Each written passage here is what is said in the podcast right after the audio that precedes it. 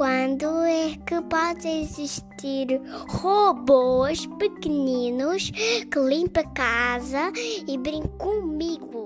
A comida é infinita. Foram os dinossauros que morreram. Gostava de saber mais sobre lasers. O que é que são feitas as bolachas? Também é um computador. Foi o primeiro ser vivo da Terra. Um teletransporte Afinal, não é o Sol que tem a maior luz. Como a Terra mexe? O que é feito? Hay algunas estrellas en el en la galaxia ¿Qué que efectos átomos? brillan más que O que é que é feito os vírus? O que é que é feita a Lua?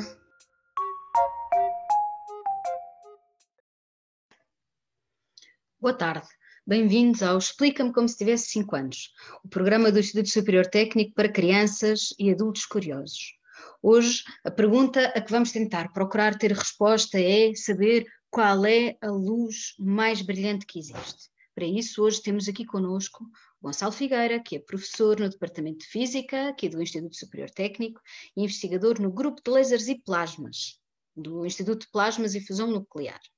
Ele é físico aqui no técnico, como estava a dizer, e é especialística em óptica e lasers, e investiga como criar, medir e usar impulsos laser de muita alta intensidade. Vem-nos aqui explicar isto, mas já, nós já temos duas pessoas que tentaram adivinhar e fazem uma pergunta ao Gonçalo sobre qual será a luz mais brilhante que existe. Portanto, antes de dar a palavra ao Gonçalo, esta semana vamos começar por ouvir as perguntas da Maria. Olá, eu sou Maria e tenho 11 anos.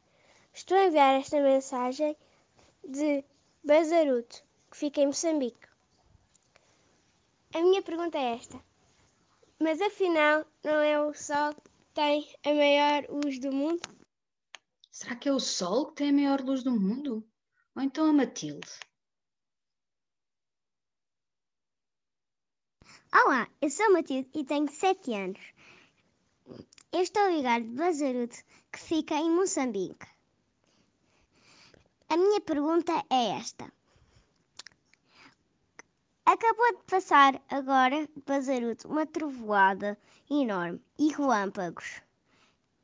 Não será essa a luz mais forte? Obrigada. Beijinhos. Gonçalo, ouviste estas perguntas? Ouviste estas tentativas de, de adivinhar qual é a luz mais brilhante que existe? Ouvi sim, vamos tentar responder. Ainda não te vemos. Hum, porque eu precisava que tu me deixasses ligar o vídeo. Acho que é isso. É, será? Vamos ver. Muito ah, bem, aí estás agora tu. já. Olá. Gonçalo. Olá, Joana, Então, será o sol? Será o relâmpago? O que é que tu, o que é que tu achas? Bom, a pergunta de qual é a luz mais brilhante de todas é uma pergunta complicada eh, e é difícil dar uma resposta logo assim, sem termos que investigar um bocadinho antes. Por isso eu proponho que nós vamos aqui seguir uma pequena aventura, que é quase uma história de mistério, para depois no fim tentarmos responder à pergunta de qual é a luz mais brilhante de todas. O que é que parece? Acho que sim, parece-me bem. Muito bem. Então vamos a isso. Eu vou aqui ligar a minha apresentação. E agora tenha-me só um bocadinho, que é para eu conseguir sintonizar aqui o ecrã.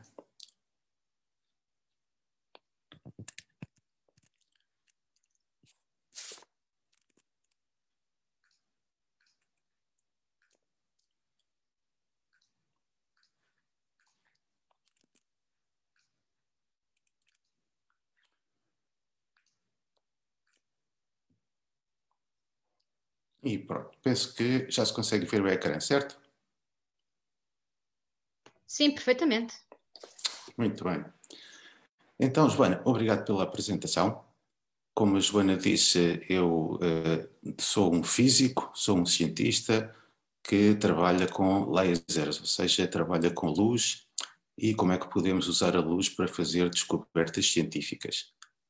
E por isso, quando a Joana me convidou para falar, aqui nos explica-me como se tivesse 5 anos, eu disse que era interessante nós tentarmos responder esta pergunta que é qual é a luz mais brilhante de todas?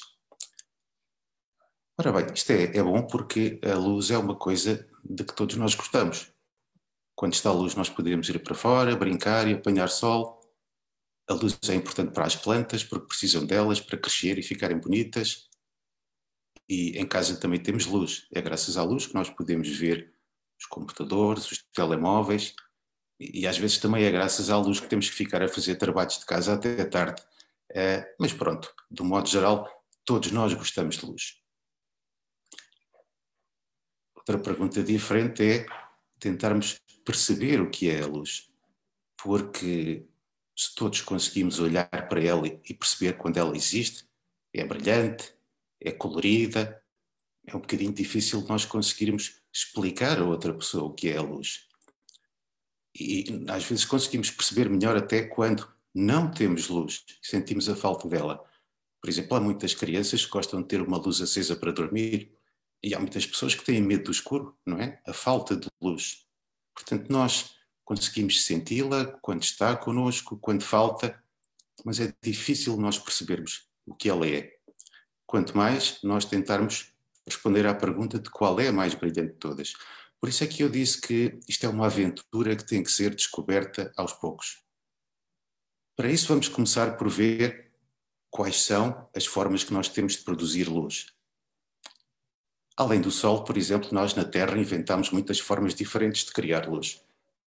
Temos, por exemplo, em casa as lâmpadas, temos aquelas espécies de lâmpadazinhas pequeninas que se chamam os LEDs, que são as que há nos telecomandos, ou então temos aqueles tubinhos que fazem luz através de reações químicas, ou então aqui temos uma bola de plasma que cria uma forma diferente de luz. Temos também o fogo de artifício. Atrás de mim tenho uma árvore de Natal com luzes de Natal. Ou seja, há muitas formas diferentes de criar luz, tanto na natureza como em casa. E será que alguma destas é a mais brilhante de todas ou consegue ser a mais brilhante de todas? Eu acho que isto realmente é uma pergunta bastante misteriosa. E como é uma questão de mistério e de investigação, eu resolvi pedir aqui a ajuda de um especialista que é este senhor que está aqui, ele chama-se Alberto e é um detetive privado. E ele está habituado a resolver questões complicadas. E reparem, ele tem uma lupa que nos permite ver os objetos melhor. E como ele é um detetive, eh, qualquer pergunta tem que ser começada do princípio. Temos que seguir as pistas a pouco e pouco e assim se vai resolvendo o mistério. Então, a primeira pergunta que o Alberto nos faz é Bom, para saber qual é a luz mais brilhante, temos que começar por responder primeiro à pergunta: o que é a luz? Aqui, como eu disse, é uma coisa que nós no dia a dia temos alguma dificuldade em responder. Mas os cientistas têm várias respostas para esta pergunta do que é a luz. E uma delas é que a luz é ondas. Parecido com aquelas ondas que nós vemos nos lagos quando atiramos uma pedrinha, sabem como mostra na imagem, aparecem umas ondas a afastar-se e a luz é parecida porque também viaja, espalha-se em todas as direções e chega a uma parte do nosso corpo que consegue ver essas ondinhas.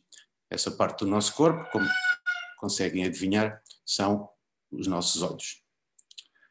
E uh, aqui tenho nesta imagem só uma ondinha, é? mas normalmente no dia a dia nós temos muitas ondas de luz que chegam aos nossos olhos. É assim mais parecido com isto, com as ondas na superfície de uma piscina.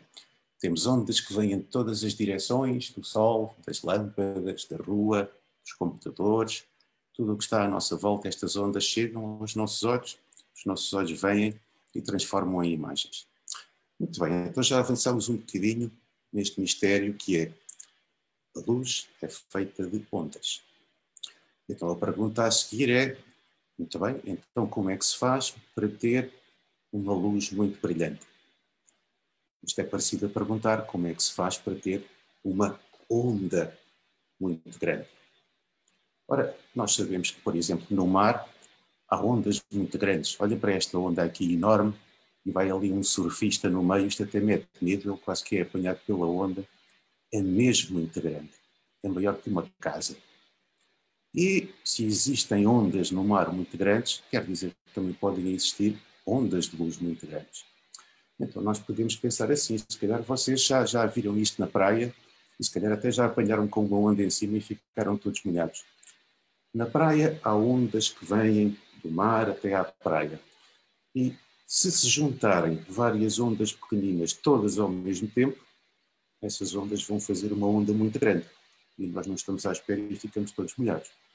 Portanto, podemos começar a pensar assim: para ter uma luz muito brilhante, temos que juntar muitas ondas de luz pequeninas, todas ao mesmo tempo. Faz sentido? Então a pergunta a seguir é: onde é que são criadas as ondas de luz pequeninas? Para nós podermos pegar nelas e juntá-las todas ao mesmo tempo. E aqui a resposta de onde é criada a luz é um sítio que vocês ouviram falar na semana passada. Lembram-se da palestra do Ivo, na semana passada? Chamava-se de que são feitas as coisas, e ele explicou que se nós virmos cada vez mais pequenino dentro das coisas, nós vamos encontrar estes objetos minúsculos que se chamam átomos. Os átomos são mesmo, mesmo muito pequeninos, nem sequer a lupa do Alberto faz com que ele consiga ver os átomos. Além de serem muito pequeninos, estão todos muito próximos uns dos outros e são muito, muito, muito grandes. Olha, por exemplo, imaginem um grãozinho de areia. Na praia, se vocês pegarem um grãozinho de areia pequenino, mais pequenino que encontrarem, só esse grãozinho de areia tem mais átomos do que todos os grãos de areia que há na praia. Imaginem a quantidade de átomos que há e como eles podem ser pequeninos. Mas o que é que têm os átomos a ver com a luz? Como é que a luz é criada? Ora bem, os átomos como disse o Ivo na semana passada, são feitos de uma espécie de bolinhas pequeninas que têm estes nomes assim, os neutrões, os protões e os eletrões. Os eletrões são estas bolinhas irrequietas que andam ali à volta do átomo, sempre às voltas aos pulos a subir e a descer. E nós podemos pensar assim, que os eletrões eh, à volta do átomo, eh, ou por outras palavras, o átomo com os seus eletrões à volta é uma espécie de uma casa com vários andares.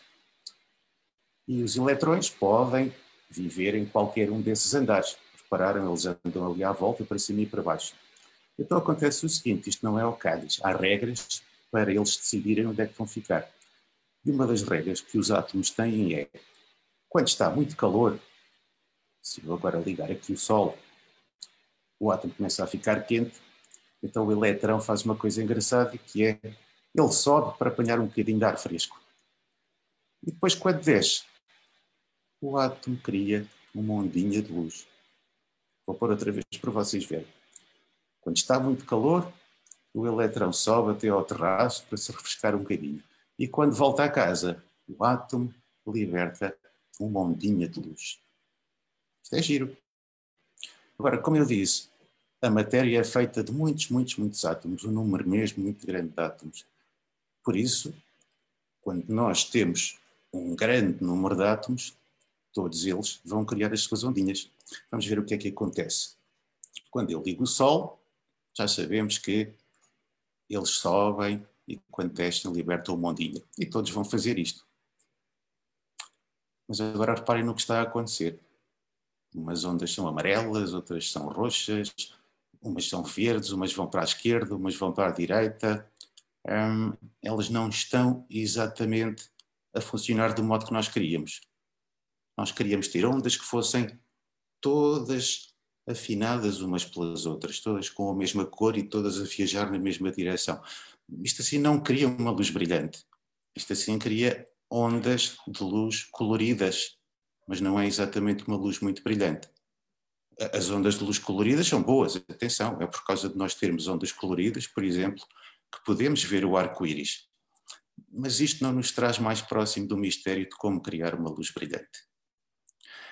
Para isso, vamos ter que dar outro passo e pensar assim: como é que eu posso fazer para juntar todas as ondas de todos os átomos e tê-las todas afinadas umas pelas outras?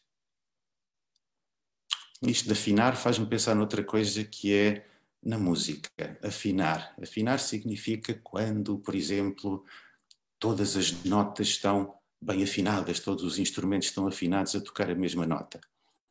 E o que é que isto tem a ver com a luz? Perguntam vocês. Bem, é que os cientistas, como são muito espertos, eles descobriram que todas as ondas são parecidas. Se nós percebermos como funcionam as ondas do mar, também podemos perceber como funcionam as ondas de luz.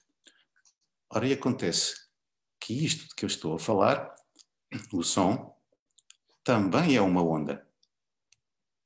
E, portanto, se nós percebermos como funciona o som, também podemos perceber como funciona a luz. Ora, o som é uma onda e, neste caso, é uma parte diferente do nosso corpo que consegue apanhar as ondas de som. Conseguem adivinhar qual é a parte do nosso corpo? Os ouvidos. Conseguem apanhar as ondas de som. Então, eu fui buscar o som e a música porque há uma forma de nós conseguirmos afinar diferentes instrumentos.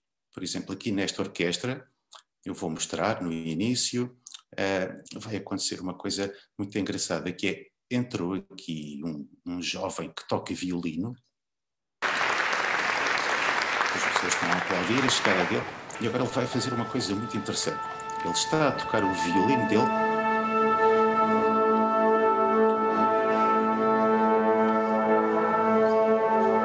os outros músicos começam a tocar os instrumentos deles. Parece que não está a acontecer nada de muito interessante, parece só assim uma grande algazarra, mas está a acontecer uma coisa muito importante, que é os instrumentos musicais da orquestra estão todos a afinarem-se uns pelos outros. Ou melhor, estão todos a afinarem-se por este violino. Reparem na importância que tem aquele menino. O violino dele vai servir para todos os outros instrumentos se afinarem. E assim, a orquestra ficou afinada, todos os músicos neste momento estão a tocar a mesma nota. Portanto, agora que eles estão afinados, pode entrar o maestro, lá vai o maestro, as pessoas batem palmas, a música está pronta para começar. Isto que se passou aqui, esta parte de haver um violino que serve de afinação para os outros todos, podemos pensar se, se, é possível fazer a mesma coisa com átomos. Será que podemos ter assim uma espécie de um átomo que cria uma ondinha e todos os outros átomos criam ondas iguais, como se ouvissem aquela onda de luz e se afinassem por ela? E a resposta, a resposta é sim. Houve um senhor que, há cerca de 100 anos atrás, que é este que está aqui nesta imagem, ele chama-se Albert Einstein. E se calhar é o físico mais famoso de todos os tempos, se calhar vocês já devem ter visto fotografias dele. Ora, o Albert Einstein, além de ser físico e cientista, ele também tocava violino. E, e se calhar é por isso que ele sabia que é muito importante ter os instrumentos bem afinados. E então o Einstein, ele, ele pensou muito sobre a luz e, e fez grandes descobertas na ciência, e uma das descobertas que ele fez foi que é possível os átomos afinarem-se uns aos outros, como se fosse uma orquestra. Quando isto acontece, todos podem criar ondas de luz iguais. As ondas de luz, recordem-se, chamam-se fotões. Todos os átomos podem emitir fotões iguais. Vamos falar como cientistas crescidos. Além disso, foi o Einstein que descobriu os fotões e foi ele que deu o nome. E por causa desta descoberta, Einstein, que já era famoso, ganhou ainda o Prémio Nobel da Física. Portanto, ele é mesmo um cientista muito, muito importante. Todos os físicos o admiram muito. Então, qual foi a forma que o Einstein disse que podemos usar esta ideia dos violinos para todos os átomos emitirem fotões iguais? Vamos olhar outra vez aqui para um conjunto de átomos, e já sabem, se nós os aquecermos, os elétrons vão subir e depois os átomos emitem uma ondinha. Mas já vimos que hum, se fizermos isso do modo normal, digamos, o que vai acontecer é que as ondas são todas diferentes. A ideia do Einstein foi a seguinte: vamos aquecer os átomos, sim senhor, mas vamos aquecê-los mesmo muito. Vamos fazer assim uma grande subida de temperatura isto vai fazer com que os átomos fiquem com tanto, tanto, tanto calor que eles vão todos subir ao mesmo tempo. E depois há um deles que vai descer e emite uma ondinha, como aquele ali, e todos os outros átomos se vão sentir inspirados a copiar aquela ondinha. Isto é exatamente como fez aquele menino violinista. Ele tocou uma nota no violino e todos os músicos ouviram aquela nota e assim puderam afinar-se por aquela única nota. Ora bem, portanto, o Albert Einstein, repare, ele também se chama Albert, como Alberto. Albert Einstein disse que, usando este método, nós podemos afinar todos os átomos para criarem ondas de luz iguais. Então, o que é que nós temos? Temos aquelas ondas, eu vou pôr outra vez para vocês verem. Temos aquelas ondas que têm todas a mesma cor, ali vai uma primeira ondinha verde e depois todos os átomos criam ondinhas verdes. Têm todas a mesma cor, viajam todas na mesma direção e estão todas afinadas, sintonizadas umas pelas outras. Ora, quando fazemos isto com a luz, nós vamos ter assim uma espécie de, de raio luminoso. É, é, é, muito direito, porque a luz viaja toda na mesma direção, tem toda a mesma cor e como todas aquelas ondinhas estão juntas umas com as outras, é muito brilhante. Ora, e vocês sabem como é que se chama um raio de luz muito direito, muito brilhante, e em que todos os fotões, todas as ondas estão sintonizados e afinados uns pelos outros? Isto tem um nome. Estão a ver qual é? Isto chama-se um raio laser. Portanto, o que Einstein descobriu é que nós podemos afinar os fotões todos uns pelos outros e ficar com um raio de luz que funciona como uma orquestra afinada. Portanto, nós até podemos dizer uma coisa muito bonita que é a luz do laser é a luz a fazer música. Repararam? É a luz afinada, que é muito diferente da luz do dia a dia, que é colorida e é bonita, mas não está afinada. O laser é a luz muito bem afinada. Ora bem, vocês já devem ter visto lasers. Por exemplo, uh, no cinema há aqueles filmes da Guerra das Estrelas, uh, em que temos aquelas batalhas com, com, espadas laser, e depois lá atrás há naves laser e outras armas em que eles lutam uns com os outros. Eu não sei exatamente se elas são laser, porque eu não sou especialista em Guerra das Estrelas. Se calhar há algum de vocês que vai estar a dizer que não é um laser, mas é outra forma de luz, e tudo bem. Uh, o que quero dizer é que se calhar já viram lasers no cinema. então aquelas armadilhas que há antes de chegar ao cofre forte em que tem que se passar por uma série de, de, de lasers. Ora bem, por enquanto ainda não temos estas espécies destas espadas laser continuam só a aparecer nos filmes. Um, temos muitas outras coisas que fazemos com lasers, mas as espadas ainda não. Para quem quiser saber mais sobre este mistério das espadas em particular, depois no final eu vou partilhar um link que é de um vídeo que fiz há alguns anos atrás com o meu filho António, que é precisamente para responder a esta pergunta de por que é que ainda não há espadas Jedi. Portanto, se quiserem saber mais sobre isto, depois fica o link. Mas, portanto, se ainda não há espadas laser nem armas laser no espaço, uh, para que é que servem os lasers? O que é que podemos fazer com eles? Uh, pergunta o Alberto. Ora bem, como disse, a luz do laser é mesmo, mesmo muito brilhante. Para vocês terem uma ideia, eu tenho aqui comigo um laser e, e vou mostrar como ele é mesmo muito brilhante. Uh, Deixa-me só verificar aqui a mim próprio. Exato. Isto é o, que se chama um, um, um, apontador laser. Ele tem uma luz, vou mostrar na minha mão. Tem uma luz assim fraquinha, não é assim muito impressionante, não é? Usa-se para apontar o quadro. Se calhar vocês já viram alguns destes, eles são pequeninos. Mas agora vou fazer uma coisa que é, vou apontar este laser para a câmara e vocês vão ver como a luz dele é brilhante. Apesar de parecer só um pontinho vermelho, ele é mesmo muito brilhante. Repara.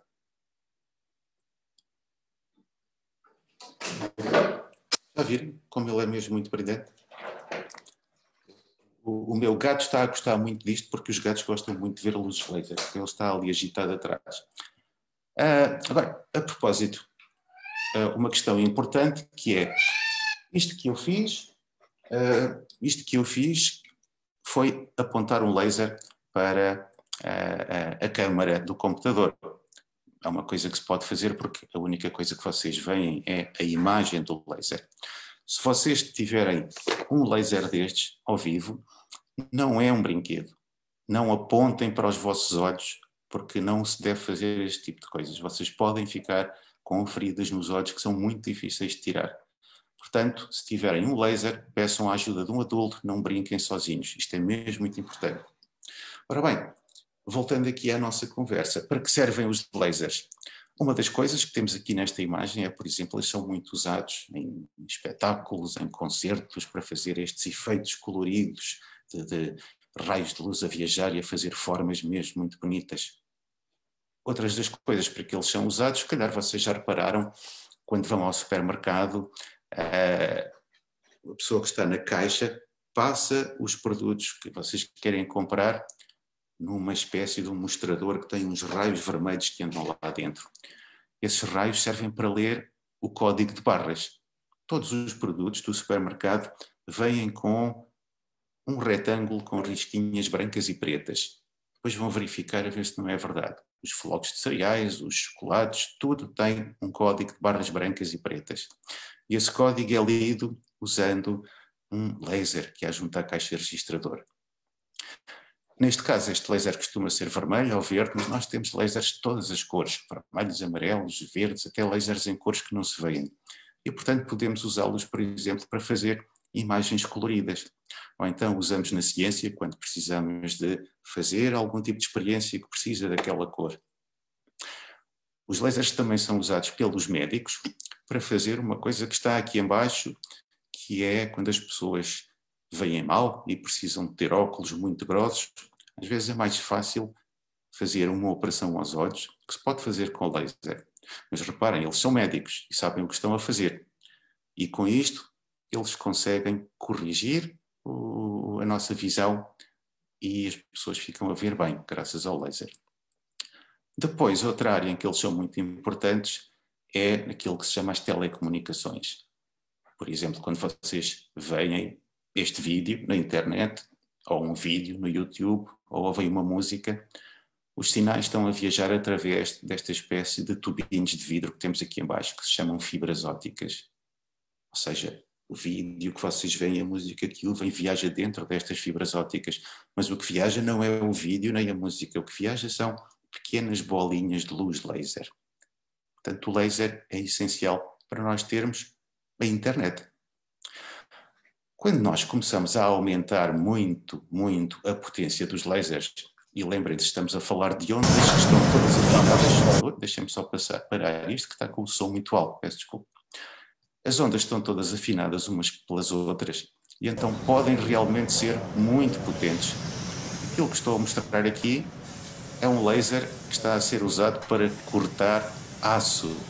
Eu vou dizer outra vez para o caso de vocês não terem percebido bem um laser que está a cortar aço. O aço é mesmo muito duro, mas a luz do laser é tão, tão forte que consegue cortar com esta rapidez. Olha para isto. É como se estivesse a cortar manteiga. E depois temos esta máquina que mexe o laser e faz uma forma em aço, assim, em poucos segundos.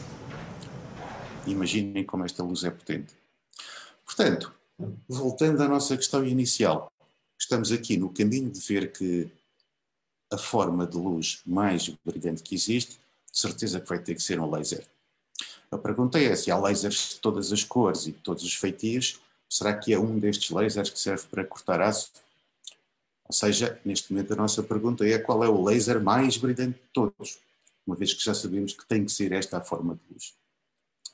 E a resposta é que os lasers mais brilhantes que se conhecem, e já agora, tanto quanto nós sabemos, só existem lasers na Terra. Nós, por enquanto, ainda não conhecemos nenhumas pessoas que vivam noutros planetas, não é? E, portanto, só sabemos de lasers no planeta Terra. Ainda não conhecemos em mais nenhum.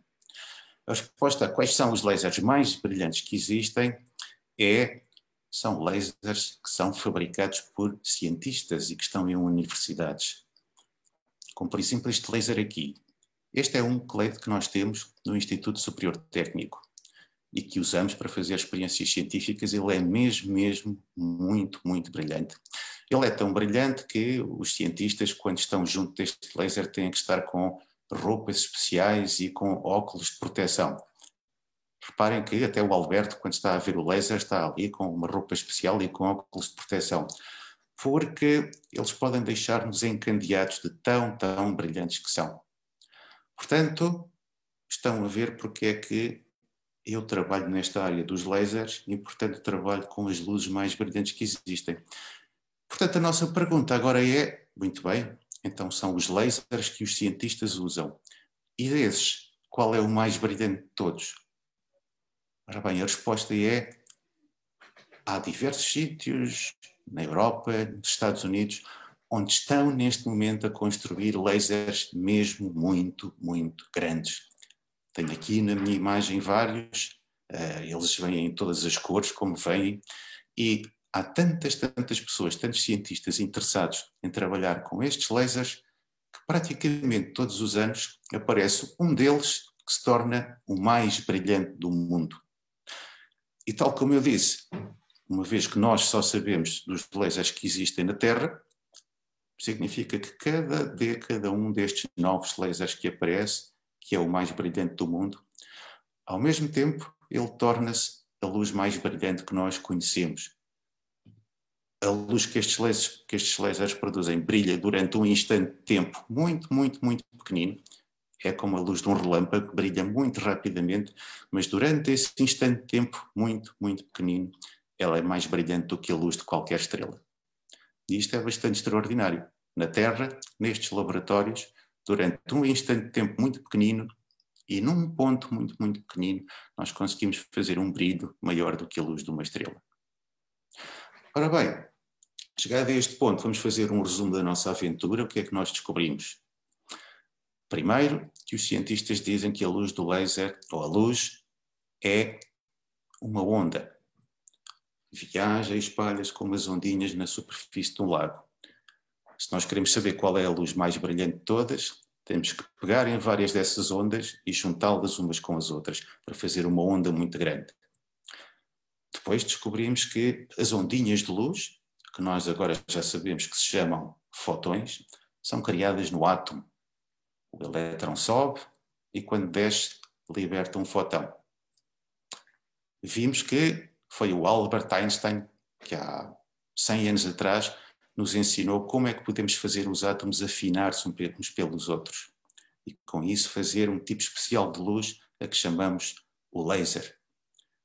Depois vimos alguns exemplos de coisas para que os lasers servem, desde a internet até fazer operações aos olhos e fazer compras no supermercado. E finalmente vimos que a resposta à pergunta qual é a luz mais brilhante de todas é os lasers mais avançados do mundo que os cientistas usam para fazer investigação. E Joana, o que é que achas? Achas que ficou respondida a pergunta? Sim, acho que acho que acho que não não não não restam dúvidas a ninguém de facto que o laser é a luz mais brilhante e, portanto, de, respondendo de novo aqui à Matilde, de 7 anos, e à Maria, de 11, que nos mandaram as suas perguntas de voz de Moçambique, de Bazaruto, a é Matilde queria saber se, se era o relâmpago que tinha acabado de cair e a Maria perguntava se era o sol, mas Matilde e, e Maria infelizmente não acertaram luz, a luz mais brilhante que existe é o laser. Mas isto leva-nos a, outras perguntas. Falámos aqui o Sol, a Maria, a Maria falou que o Sol era, eh, perguntou, quis saber se o Sol era, era, era mais a luz mais brilhante que existe, mas a Daniela, de 6 anos, a Matilde e a Maria foram os primeiros áudios que nos chegaram de fora de Portugal, de Moçambique. Mas temos aqui também a Daniela, que tem 6 anos, e que nos manda uma pergunta de Pontevedra, na Galiza, em Espanha. Vou-te passar para tu ouvires. E quer então a Daniela saber.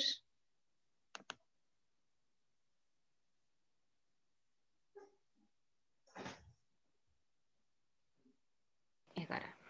Hola, soy Daniela, tengo seis años y vivo en Pontevedra. ¿Hay algunas estrellas en el en la galaxia que brilhem mais que o Sol? Se há estrelas na galáxia que possam brilhar mais do que o Sol. Sim. Olá, Daniela, obrigado pela pergunta. Uh, eu não sou especialista em estrelas, mas esta pergunta eu consigo responder. Eh, para nós que estamos na Terra, o Sol é muito brilhante, com certeza. E as estrelas nós só as conseguimos ver à noite porque o brilho delas é pequenino. Mas o Sol é muito brilhante por uma razão, é porque ele está muito perto de nós. E as coisas que estão mais perto são mais brilhantes. Nós, quando vemos as luzes de um carro muito longe de nós, as luzes não são muito brilhantes. Mas se estiverem perto, já brilham muito. E, portanto, o Sol, apesar de ser muito brilhante, não é a estrela mais brilhante da galáxia. Há muitas outras estrelas mais brilhantes, mas como estão muito longe, parecem menos brilhantes. Mas sim, há muitas. Então, vou passar-te também uma, a pergunta da Leonor, que quer perceber um bocadinho o que é que é esta coisa do Sol em relação aos lasers. Vou-te passar. Olá, Gonçalo. Sou a Leonor, tenho 11 anos e queria fazer a seguinte pergunta. Qual é a diferença entre a luz do Sol e uma luz artificial, como por exemplo a luz do laser? E são feitas de quê as luzes? Ok. Leonor, obrigado pela pergunta. Ora, espero que com a apresentação que eu estive a fazer já tenhas conseguido perceber melhor. De qualquer maneira, vou repetir relativamente a essas duas perguntas. A luz do Sol é o que nós chamamos uma luz natural, porque existe lá fora, não é criada pelas pessoas. E os fotões, aquelas ondinhas de luz, são criadas no Sol e depois viajam até à Terra. Já agora, apesar de eu há bocadinho ter dito à Daniela que o Sol está perto, o Sol ainda está bastante longe da Terra, está a muitos milhões de quilómetros. E a luz que sai do Sol para viajar até à Terra, ela demora tempo, demora cerca de 8 minutos. Ou seja, quando a luz sai do Sol, nós podemos ir tomar o pequeno almoço e quando acabarmos de tomar, ainda a luz continua a viajar até chegar à Terra. Mas é uma fonte de luz natural, enquanto que o laser é o que se chama uma fonte de luz artificial, ou seja, é criada, é fabricada, são máquinas que são criadas. E um, temos outras fontes de luz, outros tipos de luz que são criadas, como aquelas que eu mostrei, as lâmpadas, os pequenos LEDs, por aí fora. A luz do laser é diferente destas todas porque é uma forma de luz que é feita especificamente com aquela receita especial que é todos os fotões, todas as ondinhas são iguais umas às outras. Podemos imaginar o laser como sendo, sabes como é as, as bandas quando vão a marchar, elas vão todas a marchar passo a passo umas com as outras, vão todas com uma roupa igual para mostrar que, que são uma banda. Então, as ondas do laser também marcham todas ao lado umas das outras e têm todas a mesma cor. A luz do sol não, a luz do sol é colorida, é amarela, verde, vermelha e é por isso que aparece o arco-íris. Olha, e temos agora aqui perguntas das pessoas que nos estão a seguir eh, em direto no Facebook. Muito boa tarde a todos. Temos o Alexandre, de 10 anos, quer saber se a luz é negativa ou positiva. Hum.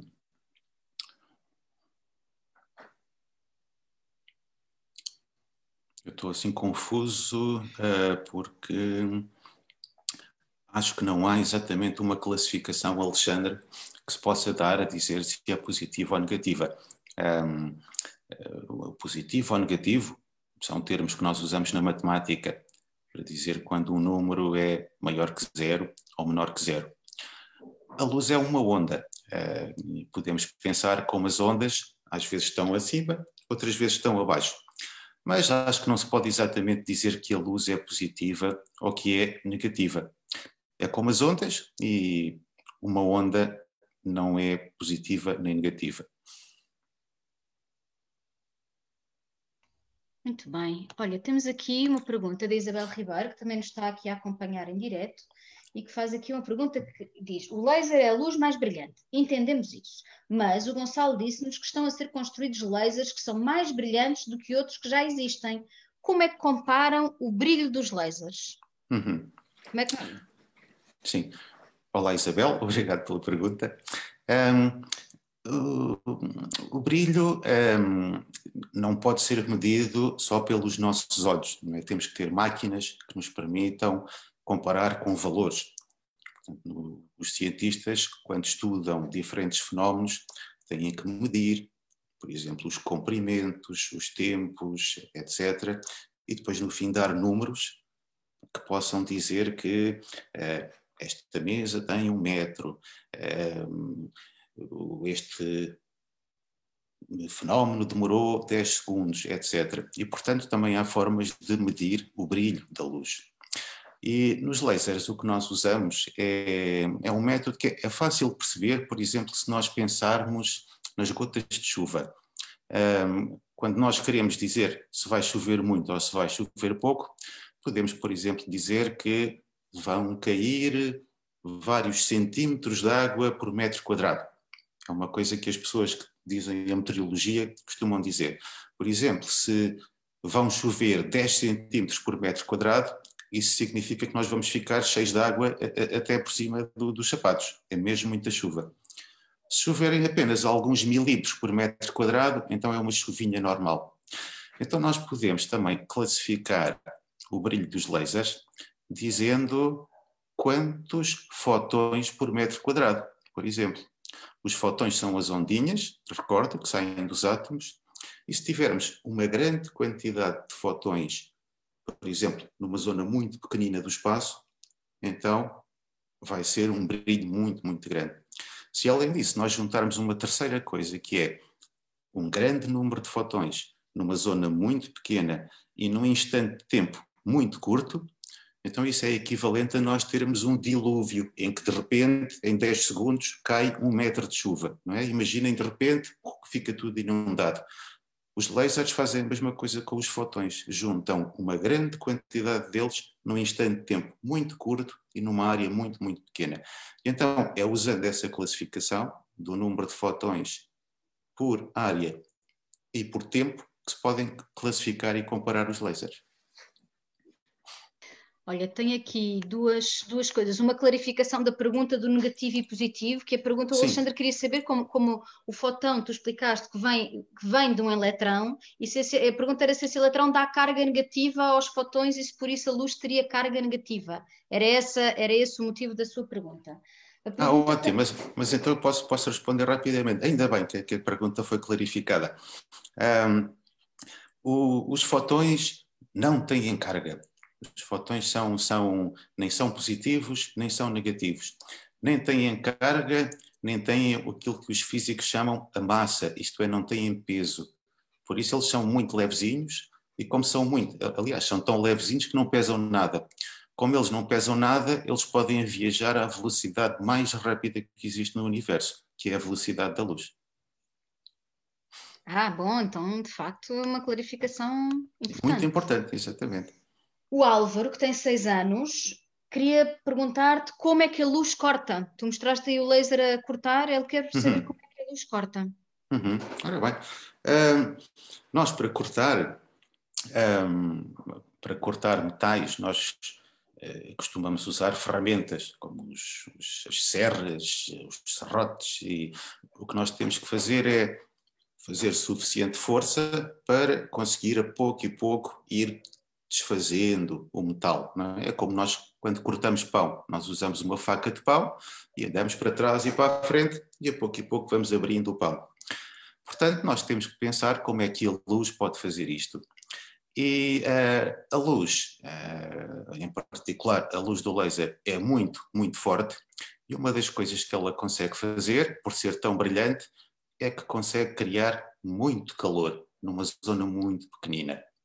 E agora, por exemplo, pensem o que é que acontece quando vocês estão a espalhar manteiga numa torrada e uh, a faca que vocês vão usar para espalhar a manteiga está quente. O que é que acontece? Quando vocês colocam na manteiga, a manteiga começa a derreter. Ou seja, se nós tivermos uma faca quente, conseguimos cortar através da manteiga facilmente. Ora, a luz do laser é tão, tão quente que para um laser uma chapa feita de aço é como se fosse feita de manteiga. Ela consegue aquecer muito rapidamente e consegue com maior facilidade atravessar a chapa de um lado ao outro. Incrível. E com essa, com essa resposta estamos, estamos prontos para ouvir a pergunta do Fernão, que tem 5 anos. Vou-te passar.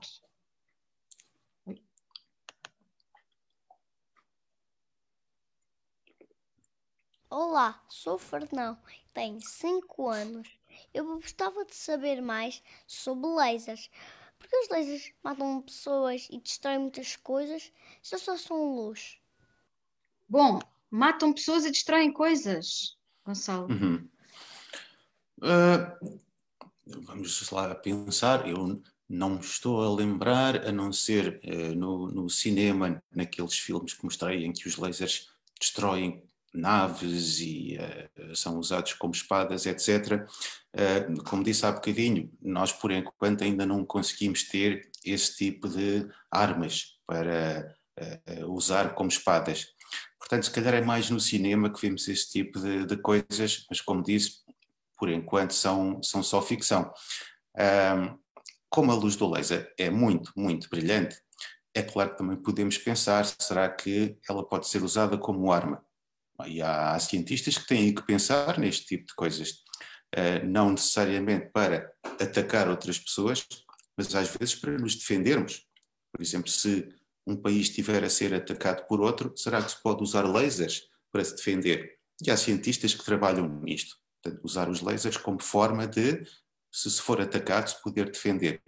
Agora, um, em vez de pensarmos nesse tipo de coisas, podemos pensar antes em como os lasers podem ser usados para o contrário, que é para salvar vidas. Eu falei, por exemplo, das operações que se fazem aos olhos.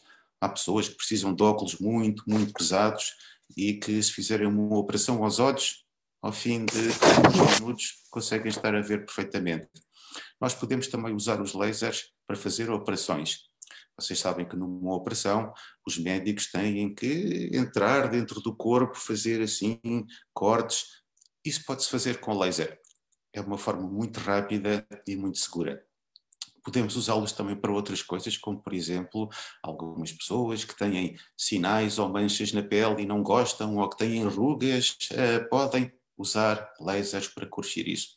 Portanto, eu acho, Fernão, que se tu gostas de lasers, e queres aprender mais, é muito bom. Eh, eu convido-te quando tu possas, eh, quando passar esta história toda do, do vírus, eh, quando tu puderes, vem até ao Instituto Superior Técnico falar connosco e nós levamos-te a ver os nossos laboratórios. E podemos te ensinar muitas coisas sobre laser e todas as coisas interessantes que se pode fazer com eles na vida real. Sim, é um, é um, convite e peras. Eu já fui ao Instituto de Plasmas e Fusão Nuclear e posso dizer como é espetacular as coisas que lá têm. Olha, agora vamos abrir o capítulo, ainda antes de, de, de, Estamos quase a chegar ao fim, mas ainda temos aqui para entrar o capítulo Star Wars. Temos o Afonso, seis anos, que nos comentários tinha tentado adivinhar que a luz da espada Jedi era a mais forte, mas. Uh, uh, bom, tu já disseste que a espada Jedi não pode existir, mas Ainda em relação aos Jedi, temos duas perguntas que nos chegaram. Uma da Alejandra, que tem 4 anos e que também vem da Galiza, e o João, vou-te passar aqui as duas perguntas, porque não, que não deixemos ninguém sem responder. Tenho 4 anos. Me chamo Alejandra e sou de Garcia. Alexandra tem 4 anos está-nos a ligar de Vila Garcia, que é na Galiza, uhum. e quer saber.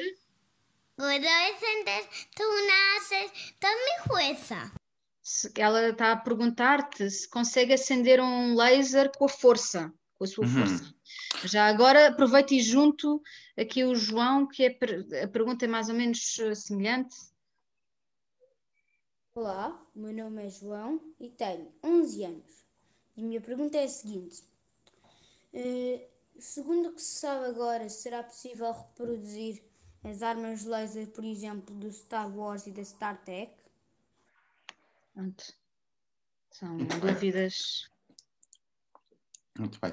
A, a primeira menina, recorda-me como se chama? Alejandra. Alejandra, é verdade. Olá. Um, a pergunta dela era se se pode usar a força para acender lasers. Ora, a, força é, é, uma das coisas que os físicos gostam muito de falar. Eles usam palavras como a força, a energia, o trabalho, para falar dos fenómenos da física que acontecem. E a força está relacionada com aquilo que se chama a energia. E a energia, nós percebemos o que é. Às vezes há dias que nós acordamos cheios de energia e com muita vontade de fazer coisas. E quando chega ao fim do dia, nós temos falta de energia e apetece-nos descansar. E com os lasers e a luz é a mesma coisa. Eles precisam de ter energia para poder brilhar. Uma das formas de produzir energia, por exemplo, uh, olha aqui neste laser, neste apontador laser que eu tenho, a energia é produzida com pilhas que tem lá dentro. Mas uma das formas de produzir energia pode ser também a fazer força. Uh, por exemplo, uh, há nas, nas bicicletas há aqueles faróis que elas têm que brilham quando nós pedalamos. Eh, podem também funcionar a pilhas ou podem funcionar com a força de pedalar. Por isso, a resposta é sim, nós podemos acender um laser com a nossa força. E a pergunta do. Sobre. Do João. Do João. Do João. Ah, exatamente. Uh, uh, sobre uh, quando. Eu recordo-me, Joana, era quando é que é? Ou, ou se... A pergunta era de acordo com o nosso melhor conhecimento atual, ah, se é sim. é possível haver aquelas armas, porque no Star Wars há espadas Jedi, mas no Exatamente. Star Trek há armas, há armas por laser. Sim, ok. Uh, ok, João, uh, as espadas laser são um bocadinho complicadas porque uh, elas precisam de um raio de luz que sai de um tubinho pequenino e depois esse raio sobe assim um metro e depois acaba e, e, a luz não se comporta assim. Quando nós acendemos um laser, a luz dele viaja até ser parada, até bater em qualquer coisa, não fica assim parada no meio do ar. Portanto, é um bocadinho complicado termos uma espada. Nós podemos ligar um laser, evidentemente, só que a luz dele continua a viajar pelo espaço, não, não vai ficar na forma de uma espada. Uh, além disso, como eu mostrei, há vários tipos de lasers muito potentes podem ser usados para cortar chapas de metal e fazer mesmo uma grande quantidade de calor. Só que a, a, parte que eu não mostrei, mas que também faz falta, é que esses lasers têm que estar ligados à corrente elétrica e precisam de uma grande quantidade de potência para poder funcionar. E tanto quanto nós sabemos hoje em dia, não se consegue gerar essa quantidade de potência assim num, num, num, punho deste tamanho, como aqueles que têm as espadas uh, de Jedi. Portanto, uh, para ser mais realista, se na vida real nós tivéssemos os filmes da Guerra das Estrelas, se calhar os Jedi tinham que andar com uma mochila de baterias às costas para poderem funcionar com as espadas laser. Portanto, hoje em dia, ao que se sabe, não é possível, continua, é muito bonito, evidentemente que é muito bonito, continua a aparecer só no domínio dos filmes. No que toca às armas laser, tem a ver com aquilo que eu disse há bocado, que é, sim, há, há cientistas que tentam investigar como é que nós podemos usar os lasers, por exemplo, para destruir mísseis inimigos. Se um país está a ser atacado por mísseis, é, é muito difícil evitar isso. E então há projetos que uh, tentam ver como é que podemos, com um raio laser, destruir um míssil lá em cima, de modo a que ninguém fique magoado. Por isso, sim, isso já se faz. Hum, muito interessante. Olha, tenho aqui uma pergunta que não é bem lasers, mas eu penso que tem a ver com o nome do sítio onde tu trabalhas. Uhum. O meu nome é Zé tenho 10 anos e a minha pergunta é a seguinte: O que é o plasma? Que é o plasma do Instituto de Plasmas e Fusão Nuclear, não é verdade? Exatamente. Muito bem, Zé, muito obrigado. Ora, o, o plasma, é, mais uma vez, vamos fazer o seguinte: vamos por fases até chegar àquilo que é um plasma. É, pensem, por exemplo, num cubo de gelo, que é água congelada nós dizemos que o cubo de gelo está no estado sólido, isto é, é uma coisa que é, que é dura e que não, não conseguimos mudar a forma. Mas se estiver calor, ou se aquecermos o cubo de gelo, ele vai derreter e transforma-se em água. E nesse caso temos aquilo que se chama o estado líquido. E se nós pusermos a água a aquecer no fogão e deixarmos estar a aquecer, ela a pouco e pouco vai transformar-se em vapor de água. E passamos a ter um novo estado que se chama o estado gasoso. Ou seja, quando passamos do gelo para a água, para o vapor d'água, nós também passamos do sólido para o líquido, para o gasoso. O que é que tem isto a ver com plasmas? Já lá vou. É que o estado sólido, o estado líquido e o estado gasoso é aquilo que em ciência se chama os três estados da matéria. E a maior parte dos objetos que nós vemos à nossa volta estão num destes estados. Por exemplo, este copo é, é sólido, mas a água que está cá dentro é líquido. E o ar que está à minha volta é gasoso. Ora, acontece que se nós pegarmos num gás e continuarmos a aquecê-lo, o que é que vai acontecer? Podemos pensar que fica só um gás quente, mas se nós aquecermos mesmo muito, muito, ele vai passar para um novo estado da matéria, que se chama o plasma. E no estado do plasma, o que acontece é que, lembram-se dos eletrões, que quando está muito calor eles sobem de casa, Ora, no estado de plasma está tanto calor que o que acontece é que os eletrões não aguentam mais e eles fogem de casa. Eles têm que sair do átomo para conseguir libertar-se de tanto calor. E depois ficam ali a correr, porque está mesmo muito calor. Portanto, o estado de plasma é o que podemos chamar o quarto estado da matéria, em que temos um gás, mas em que além dos átomos e das moléculas do gás, nós ainda temos eletrões que andam cheios de calor a correr entre os átomos.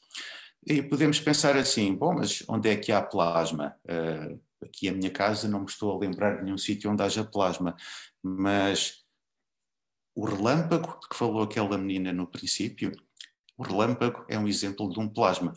É uma descarga elétrica e que vai fazer com que o ar, durante um instante de tempo muito curto, os átomos do ar os eletrões saltem e fazem um brilho muito rápido, que é aquela luz, que é precisamente o que eu mostrei dos eletrões a subir ao piso de cima e depois a descer e criam aquela luz. O Sol é muito, muito quente e os átomos no Sol passam o tempo todo a subir e a descer aos saltinhos e a criar uma grande quantidade de fotões. O Sol também está no estado de plasma. E, na verdade, se nós sairmos da Terra e formos viajar para o espaço entre os planetas e entre as estrelas, aí o rei da matéria é o estado do plasma. A exceção são os sólidos. Portanto, o plasma é dos estados mais abundantes e mais frequentes que existem. Espero tenhas conseguido, tenhas conseguido perceber. Sim, com certeza. Olha, vamos fechar com uma pergunta muito bonita e que, que, penso que vai é uma ótima maneira de acabarmos o Felipe de sete anos, que quer saber porque é que a luz se vai desenvolvendo enquanto os cientistas ganham mais conhecimento sobre elas. Como é que a luz se vai desenvolvendo? Que a luz, eh, porque é que a luz se vai desenvolvendo enquanto os cientistas ganham mais conhecimento sobre elas, porque tu falaste, ah, temos, temos várias crianças aqui a passarem atrás, que falaste do desenvolvimento das luzes e foste mostrando vários, vários aparatos, e eu penso que tem a ver com isso, não é? que agora estão, estão-se a fazer lasers e que há um laser mais potente que os uhum. outros, e portanto este conhecimento maior dos cientistas sobre a luz, se, se, a luz se desenvolve com o conhecimento que vocês têm sobre ela. Uhum. Sim, sim, com certeza. Uh, portanto, nós, durante muitos, muitos anos, eh, nós só tínhamos formas de luz uh, muito primitivas, como tínhamos durante o dia, tínhamos o sol. À noite tínhamos a luz das velas e, e não havia mais formas de luz. E mais ou menos nos últimos 100 anos tem havido uma quantidade enorme de descobertas em formas diferentes de fazer luz. Começámos por descobrir a lâmpada, e foi uma revolução na iluminação. Conseguimos ter uh, as cidades muito mais iluminadas, as ruas iluminadas, pudemos ficar a, a, a, ler até tarde. Depois tivemos formas de luz como a televisão. Hoje em dia temos muitos tipos de televisões diferentes, com ecrãs com LEDs e por aí fora. Temos as luzes dos telemóveis, dos computadores. Uh, portanto, à medida que nós temos formas diferentes de fazer luz, também conseguimos ter objetos novos. Uh, com certeza já devem ter reparado que os telemóveis, quando apareceram, assim há uns 25 anos atrás, eles tinham uns ecrãs muito pequeninos, era assim só um quadradinho em que aparecia o número de quem nos estava a ligar e mais nada. E, e os telemóveis já eram assim grandotes, porque precisavam ter umas baterias muito grandes. Depois, os telemóveis, houve uma altura em que ficaram pequeninos, e depois começaram cada vez a aumentar, a aumentar mais. E hoje em dia os telemóveis são assim quase deste tamanho, é quase um bloco de notas. E isto porquê? Porque os ecrãs são muito grandes. Ou seja, foi por causa dos avanços na forma de criar luz nos ecrãs de telemóveis que nós hoje em dia conseguimos andar com um aparelho no bolso que nos permite ver filmes e ver estes vídeos. Portanto, eu diria que sim, não só no laser, mas também nas outras formas de fazer luz, é muito importante haver avanços. Outro dos avanços importantes é conseguir fazer tipos de lâmpadas que consumam pouca energia, porque cada vez há mais pessoas no planeta Terra e é preciso haver energia suficiente para conseguir levar iluminação até a casa de todas. E nós temos que preservar o planeta, não podemos simplesmente achar que a energia é infinita e nunca mais vai acabar. Temos que encontrar formas de poupar energia para podermos distribuí-la mais igualmente por todos. E uma dessas formas é desenvolver o que se chama lâmpadas de baixo consumo. Portanto, isto é um exemplo da ciência a contribuir para o bem-estar de toda a gente e o bem-estar do planeta, que é como eu gosto de ver a ciência. Sim, sem dúvida. Bom, isto, com isto passou uma hora, chegamos ao fim do nosso programa. Gonçalo, muitíssimo obrigada. Foi uma hora muito, muito, muito boa, muito interessante. Aprendemos imenso sobre luz e sobre lasers e até com o bónus de, de, dos plasmas. É Foi, é de facto, uma hora uh, riquíssima. Temos muito obrigada a todos aqueles que nos tiveram também a seguir em direto e que nos fizeram chegar as perguntas de várias maneiras. Este programa é, é tanto mais rico quanto, quanto as pessoas que nos, nos ajudarem a, a, perceber o que é que vos podemos explicar um, das várias formas e muito obrigada pela generosidade do Gonçalo de se ter respondido as perguntas dos 4 aos 11 anos e de três países diferentes. Vemos perguntas hoje vieram de Portugal, de Espanha e de Moçambique. Muito, muito obrigada a todos os que nos seguiram. Nós agora vamos fazer uma pausa, vamos todos uh, celebrar as festas uh, natalícias em família. O Explica-me como se tivesse 5 anos vai voltar em janeiro e em janeiro vai, vamos ter connosco outra pessoa do Departamento de Física, desta vez a Susana Freitas, que faz uma coisa que se chama spintrónica. Sabem quando tem o ecrã e o viram de lado e a imagem vira connosco? Ou quando o fecho de portas do carro abre apenas com o toque de um botão? Pois é, isso parece que é um dado adquirido, mas há muita ciência por trás e é isso que vamos descobrir em janeiro com a Susana Freitas, aqui no Instituto Superior Técnico. Muito obrigada a todos, esperamos por vocês em janeiro.